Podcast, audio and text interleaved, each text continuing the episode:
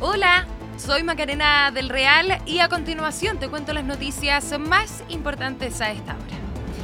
Diversas reacciones generó la presentación de la reforma previsional informada anoche por el presidente Gabriel Boric en cadena nacional. Entre los parlamentarios hubo distintas visiones, si bien en general la oposición criticó gran parte del proyecto, destacaron también algunos puntos. Pero entre los aspectos más criticados se encuentra la cotización de 6 puntos porcentuales a cargo del empleador, la que se concretaría de forma gradual a razón de un punto por año, y su inversión quedaría en manos del inversor de pensiones públicos autónomo y los recursos se destinarían a financiar el nuevo Fondo Integrado de Pensiones. En este sentido, desde Chile Vamos insistieron en que el 6% debe ir a cuentas individuales. Entre los expertos no hay tampoco una sola mirada al respecto, sin embargo desde la próxima semana, de acuerdo a la proyección del gobierno, este proyecto iniciaría su tramitación en el Congreso Nacional.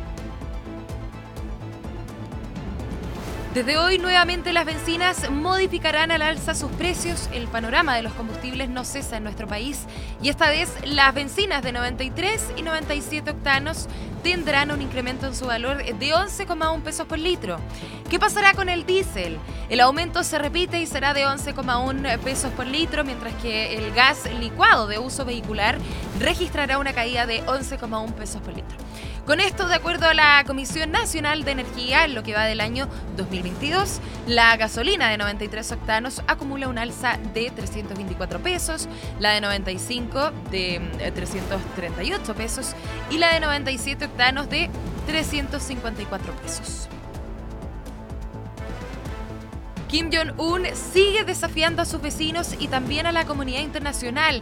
Corea del Norte lanzó esta madrugada un misil balístico de medio alcance que ha sobrevolado el territorio de Japón, haciendo activar las alertas aéreas en varias prefecturas del norte de la isla Honshu.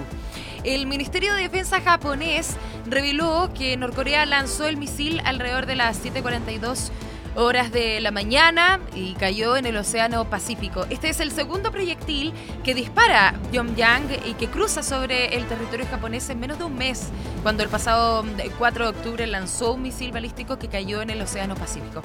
Desde el año 2017 que Corea del Norte no llevaba a cabo lanzamientos de misiles por encima del archipiélago nipón.